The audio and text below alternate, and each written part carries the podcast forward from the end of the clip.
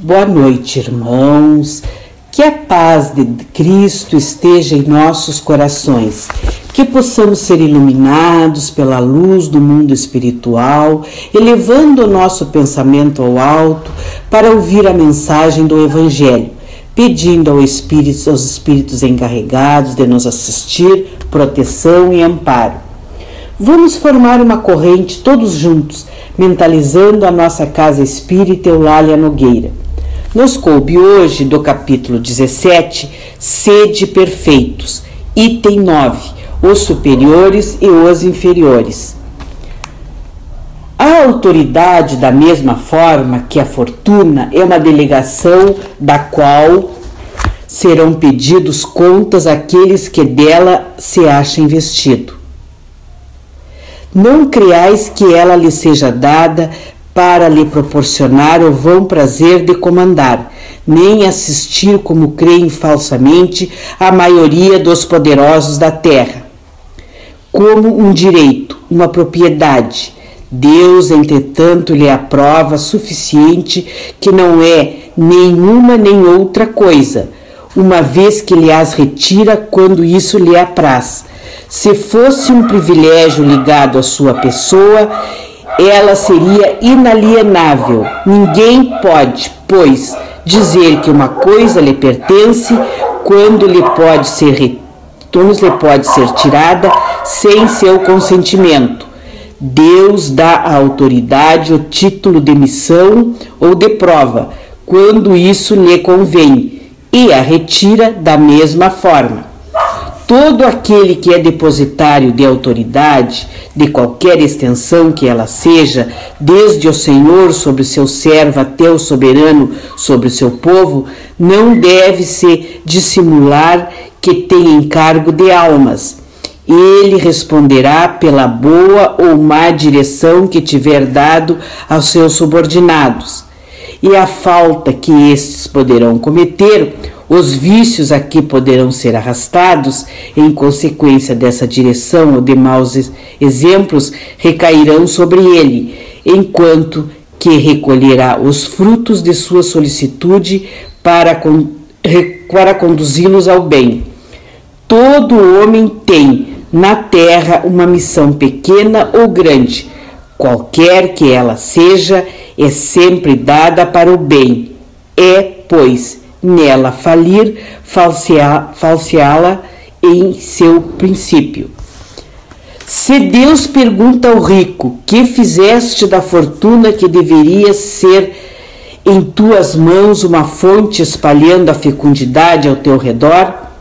Ele per perguntará àquele que possui uma autoridade qualquer: Que uso fizeste dessa autoridade? Que mal detiveste?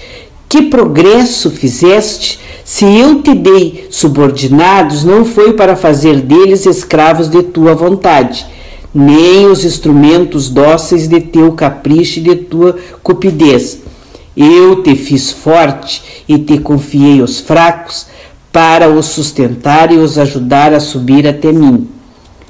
O superior que está compenetrado das palavras do Cristo, não despreza a nenhuma daquelas que estão abaixo de si, porque sabe que as distinções sociais nada instituem diante, nada institui diante de Deus. O Espiritismo lhe ensina que os que, que se o obedecem hoje puderam lhe comandar ou poderão lhe comandar mais tarde, e que então será tratado como os tiverdes tratado ele mesmo. Se o superior tem deveres a cumprir, o inferior os tem do seu lado, e não são menos sagrados. Se este último é espírita, sua consciência lhe dirá melhor ainda que deles não está dispensado, mesmo quando seu chefe não cumprisse os seus, porque sabe que não se deve retribuir o mal com o mal e que as faltas de uns não autorizam as faltas de outros. Se sofre em sua posição, diz a si mesmo que, sem dúvida, a mereceu porque talvez ele mesmo abusou outrora de sua autoridade e deve sentir, a seu turno, os inconvenientes daquilo que fez os outros sofrerem. Se está forçado a suportar esta posição na falta de achar uma melhor, o Espiritismo lhe ensina a nela se resignar como sendo uma prova para sua humildade, necessária ao seu adiantamento. Sua crença, o seu sua crença o guia em sua conduta, age como quereria que seus subordinados agissem para com ele, se fosse chefe. Por isso mesmo, é mais escrupuloso no cumprimento de suas obrigações, porque compreende que toda negligência no trabalho que lhe está confinado, confiado é um prejuízo para aquele que o renumera e a quem deve seu tempo e seus cuidados. Numa numa palavra, ele é solicitado pelo sentimento do dever que lhe dá sua fé e a certeza de que todo desvio do caminho reto é dívida que será preciso pagar, cedo ou tarde. François Nicolas Madeleine Cardel Merlot, Paris, 1863.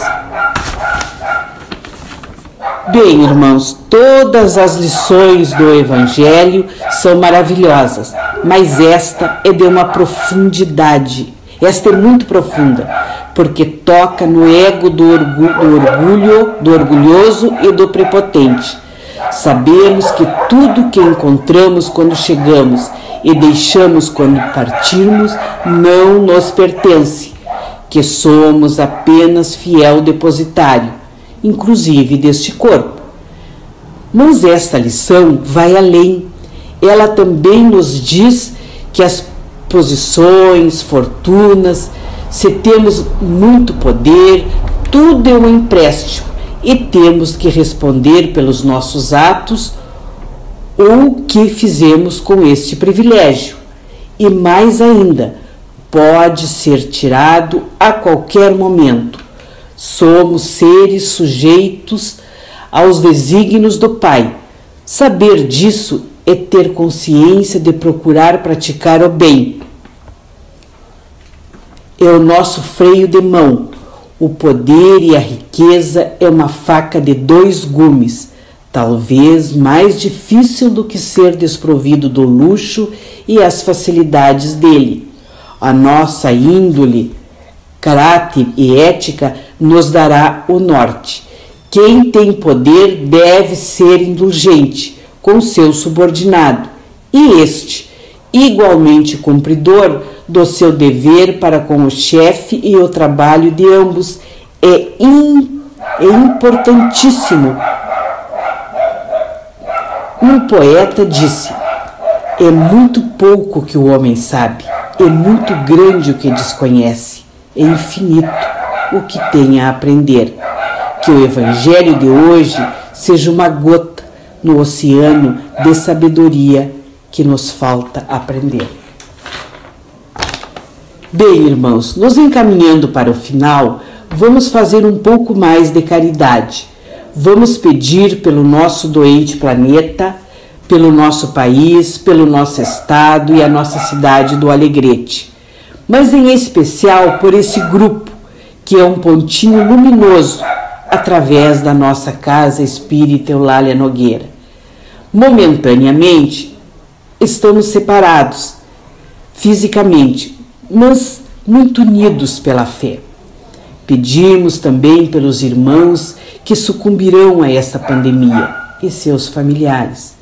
Que os nossos lares sejam visitados pelos irmãos espirituais encarregados do trabalho de hoje que possamos receber um passe para refazer as nossas energias físicas e espiritual, que as nossas águas sejam fluidificadas, que possamos ter uma boa noite de descanso. Em nome de Jesus, de Allan Kardec e da caridade, encerramos o Evangelho desta noite. Que assim seja.